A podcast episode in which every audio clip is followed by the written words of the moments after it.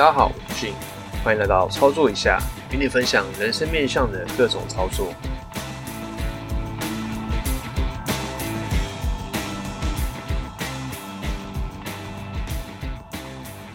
这次的主题呢是阅读操作，那书名是高手学习。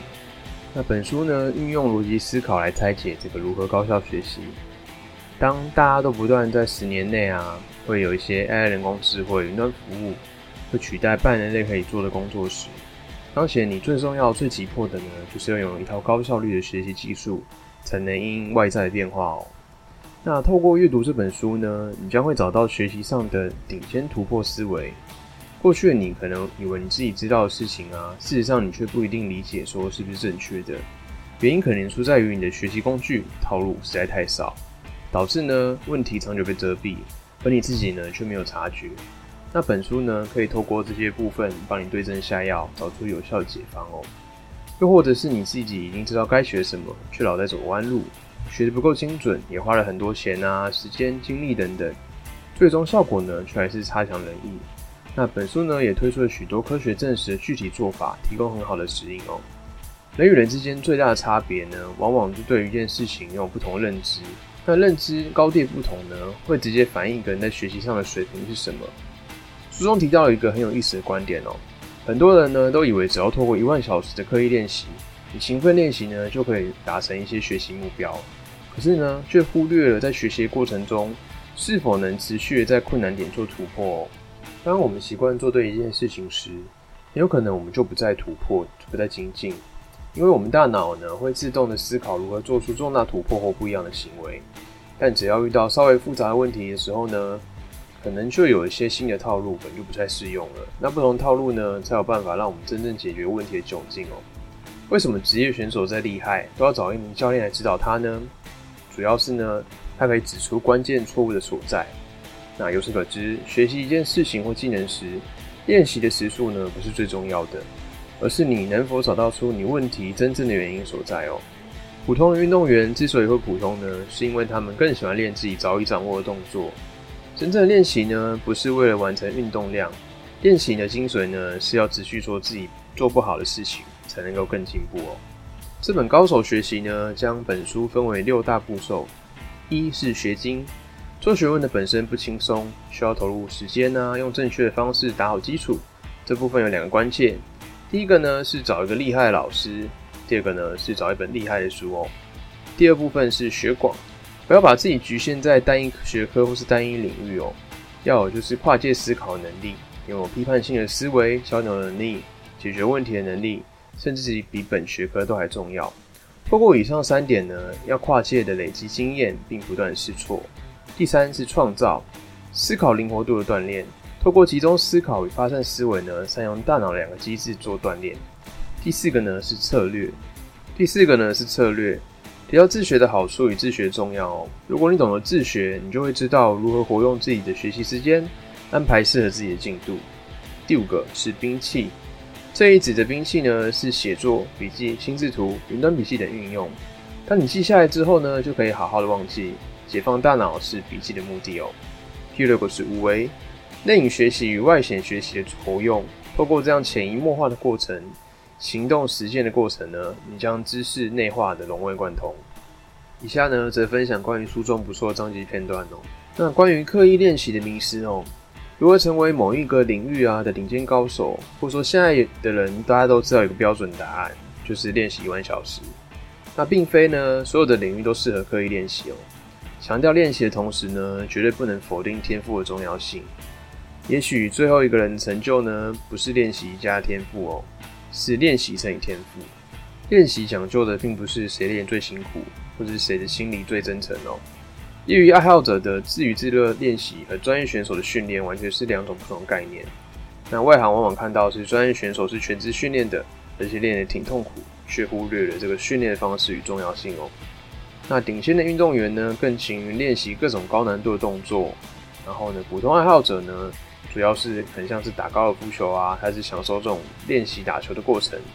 那真正的练习呢，不是完成这个运动量，而是要随时随地的去确认你是不是有持续的掌握你自己做好做不好的地方，来去做一个修正哦。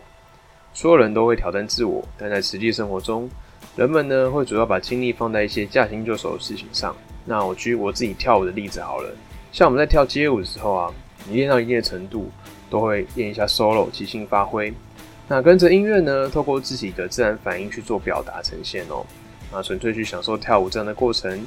可是呢，这样的练习方式呢，往往不是很会是很能让自己学习到更多的呈现方式哦。那还记得以前学长总会跟我们做分享，那跳舞跟练舞呢，这两件事情是要分开的。因为跳舞呢，你是很享受自己的那个时间，你享受音乐；那练舞呢，则是要练一些自己比较不擅长的一些呈现方式。那透过不同的训练方式呢，熟练更多的技巧。等到这些不擅长的动作风格熟练了，你就可以尝试在你去跟人家做 battle 的时候来使用看看，让自己呢对音乐的表达方式更加多元。那也刚好呼应了书中这一段的意思哦。刻意练习呢，不是一件好玩的事。它是要求练习者要调动大量的身体啊、精神资源，全力的投入。如果你很享受在其中的过程的话，那其实就不太像是刻意练习。所谓的一万小时呢，是事实上其实是一个误导别人的观念，因为练习的时间长短并不是最重要的。真正的关键呢，是在于单独练习。而什么时候练习会最有用呢？第一呢，有严格固定就是规定的领域呢，练习作用最大哦。那如果没有规则的这样的领域的话，练习的时候呢，作用非常有限。第二呢，是环境的局面呢，越是可控的，跟越可预测的话，练习作用会越大。局面如果变得复杂多变、不可预测的话，练习作用就会很小哦。那统合总计，那些最可预测的环境里面，练习呢能够解释百分之二十四趴的表现。那如果是不可预测的环境里面呢，练习最终能够解释的因素大概只有四趴左右。练习呢，其实就是练习的模式。真实世界里的工作模式并不固定，高水准的工作可能要求你临场发挥，要求你借鉴不同领域的知识。只靠年轻时候的刻意练习呢，当一方面专家可能就远远不够了。接下来是娱乐和学习不同。如果你想要学习一点知识的话，最好的方法就是找本书，然后透过正规的教科书啊来做一些专业操作，老老实实找个没有地方的人坐下来反复阅读，而且你还要自己整理笔记。甚至呢，做一些练习题，获得一些回馈。那练习需要重复，重复一定不好玩。教育需要全面呢，而娱乐一定只是关注其中好玩的部分。所以娱乐跟学习呢，必然是不同的。如果你觉得是在娱乐的话，那并不是真正一个很好的学习哦。而我们需要练习多久才能够熟悉呢？心理学家把我们的可能面对的学习环境分为三种：一个是舒适区，然后是学习区，然后再是恐慌区哦。刻意练习呢，要求你在这个终结点两端呢，有一个最小学习区里面，然后这个难度呢，会对你来说是恰到好处的。如果难度和学习的技能正匹配，一开始呢会不知道怎么做，可是呢，调动高水准的这个技能之后呢，你会稍微再突破一点，你可以正好解决这样的问题。那这样的体验呢，就是一个心流体验。当你学习到一个东西的时候呢，它能带给你的内容有百分之八十五趴，应该要是熟悉的。那十五趴呢是会令他感到意外的。那这这十五趴呢就是一个学习的甜蜜点。那在每次学习之前呢，安排内容的时候呢，你要确保有十五趴是新的东西哦。读书最理想的状况是有八十五趴内容是让你感觉到亲切的，另外的十五趴呢是改造你的世界观。熟悉学习呢很重要，在学习呢学到熟悉的东西，可以巩固我们的知识，让我们再次确认以前学的是对的。十五点八七趴这个数值呢是通用的，研究包括含其他领域的这种训练考察呢，结果大部分都是这个数值哦。而什么是有效的学习方法呢？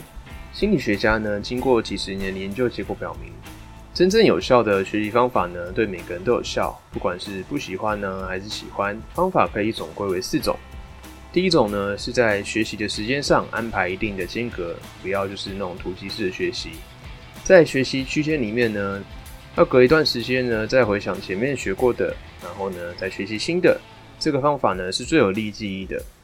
第二个呢，是在不同的场景下，用不同的方式呢，学习同一套内容。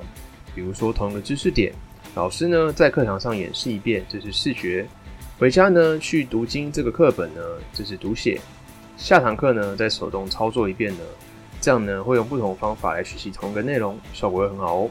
第三，经常参加测验。看看自己呢，是不是真的掌握到了这样的相关知识？就是我们常说的这个练习回馈。不测验呢，你就很难知道自己是不是真的学会了。再举个例子，像我们呢在准备考试的时候，大家通常会去做一些考古题，因为考试呢有一定的范围，好就是在于说你可以通过考古题呢去观察考试的样貌，哪些题型、考试的内容呢是常出现的。当你透过这些记忆点去做一个学习复习呢，学习效果会是最好的。第四呢，要把新学到的知识和你以前的知识建立连接。新旧知识连结呢，整合在一起，熟悉呢，再加上意外知识呢，才会是真正的掌握在你的大脑之中哦。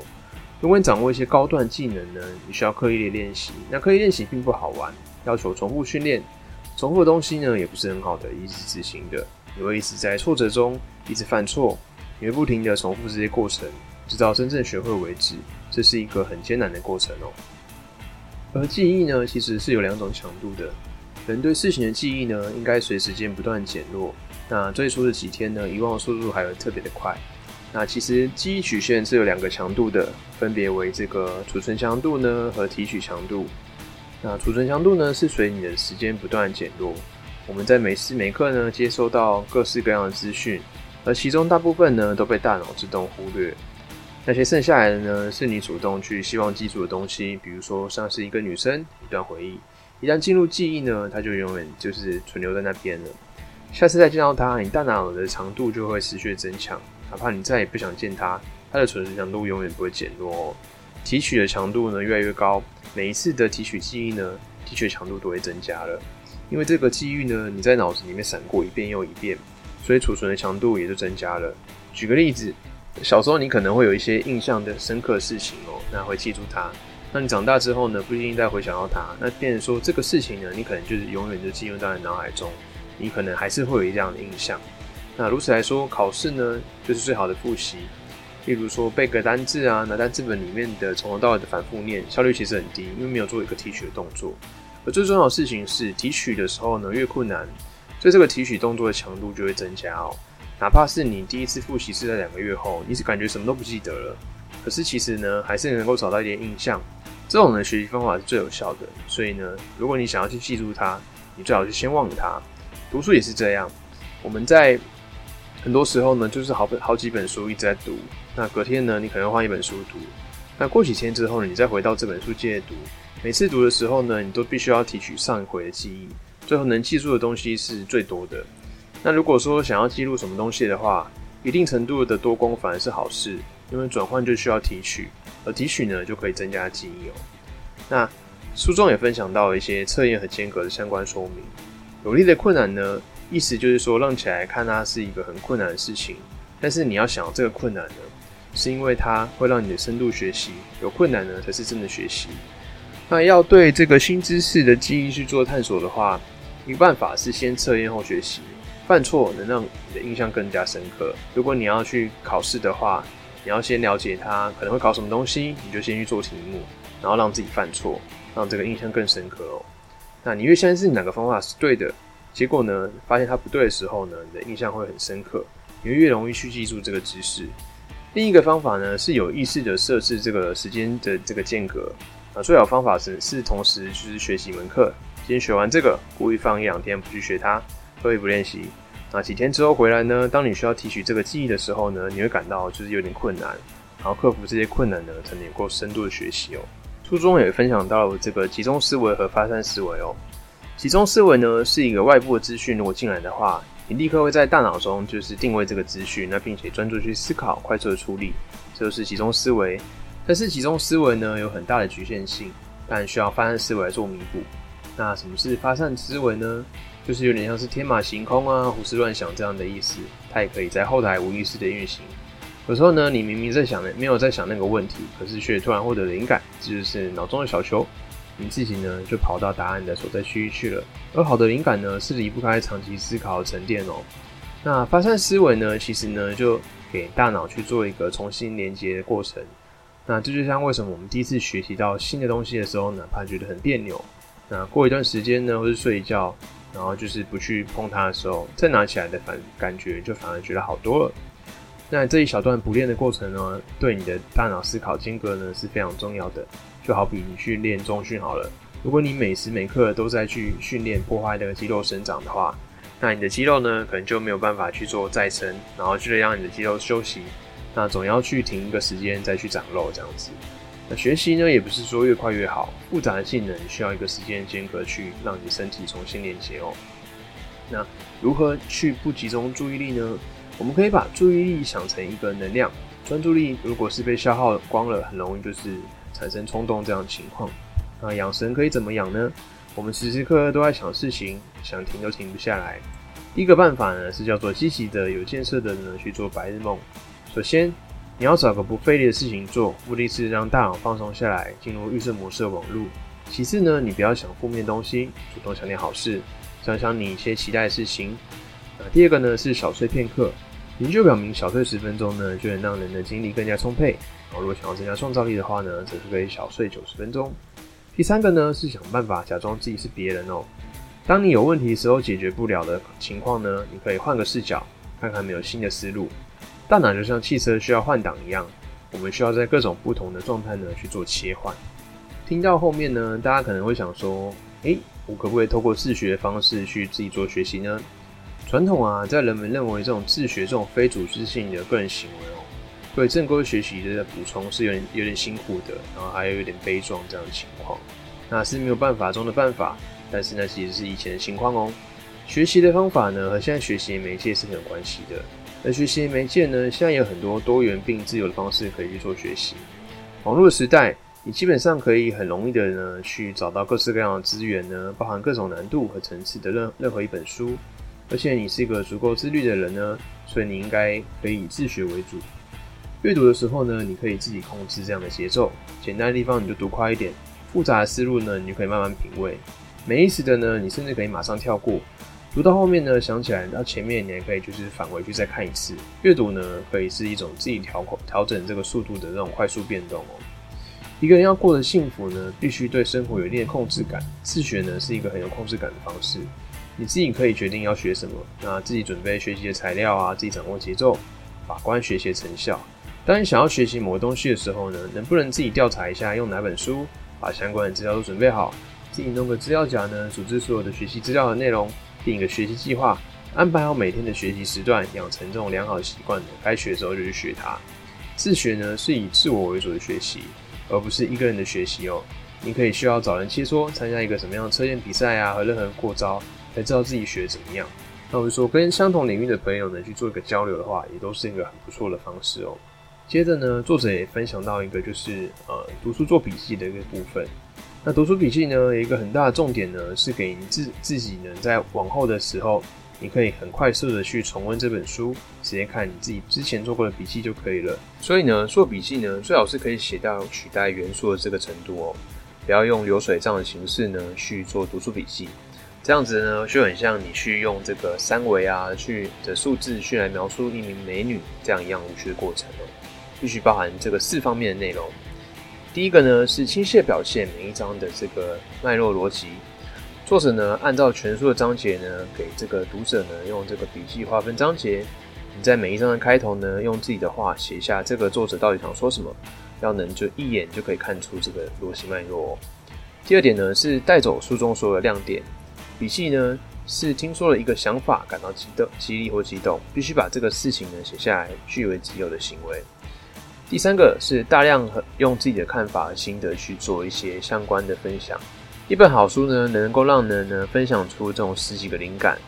那或者说，对于一些一直在关注的问题啊，也许你可以透过这本书突然想到很好的解决办法。第四个呢，是发现这本书的时候呢，可以和以前呢有一些看过书或你的经验做一些文章连接。当你读过一本书。啊，或者说你读到一定的程度之后呢，你就会发现书本跟书本之间其实是存在连接的。一个作者呢，他可能分享一个观点，那另外一个作者可能也有提到类似的观点。当你读过足够书之后呢，你会获得一种更难得的经验哦，感受到人类知识的进步。你会发现一个问题呢，在这本书里是这个说法，而几年之后呢，有人写在另外一本书里面，引用了更有力的证据，把结论都改变了。笔记呢，是对一本好书世上最大的敬意哦。好书之所以要读两遍呢，最重要的目的就是获得这些心得，然后灵感跟联系，这本书关于我们不太熟悉的领域的书呢，读一次呢，往往会陷入这种作者思想之中。那我们的大脑呢，全部的频宽都都会拿来用于这个作者这个理解这样的思想，而没有余力呢去产生别的想法。可是你在读第二遍的时候呢，你就能气定神闲的呃了解这些脉络啊，并且去发表意见哦。像这本高手学习啊，我们在录制 podcast 的时候，算是以前就整理好的笔记。那因为在看完一遍之后呢，你要去整理笔记，等于说你要再看第二遍，这样整个扫过去，去截取一些你记录的重点啊，还有说是不是整个呃它的脉络逻辑是通顺的。如此一来呢，你会更有印象，你可以在后续复习的时候，跟别人分享的时候，你可以快速的重温这本书哦。好，最后我们来帮大家做一个心得总结哦。那考试呢会停止，学习呢则是一辈子的事情。我们幸运的呢，生活在科技和思想都是高速发展的现代世界，很能够很轻易的呢去接触到第一流智慧，也拥有比古人好得多的学习条件哦。那真正决定我们一个人进步幅度呢，不是智商，而是学习方法和内在动力。我们需要去学习，不仅仅只是为了保持竞争力哦，同时也是为了享受学习带来的自我成长的喜悦。那阅读完这本高手学习之后呢，你将会找到学习上突破的这种顶尖思维。那过去你可能已经知道事情啊，事实上却不一定理解是不是正确的。原因可能会出在你的学习工具或是套路太少，或者呢老是走一些弯路，不够精准。那也花了很多钱啊、时间、精力，最终效果还是差强人意。那本书呢提供了许多具体的做法，可以提供很好的指引方向。以上原则呢，则是这本高手学习的分享。那也希望大家会喜欢。那我们这集就先录到这边，期待我们下集的操作。谢谢大家。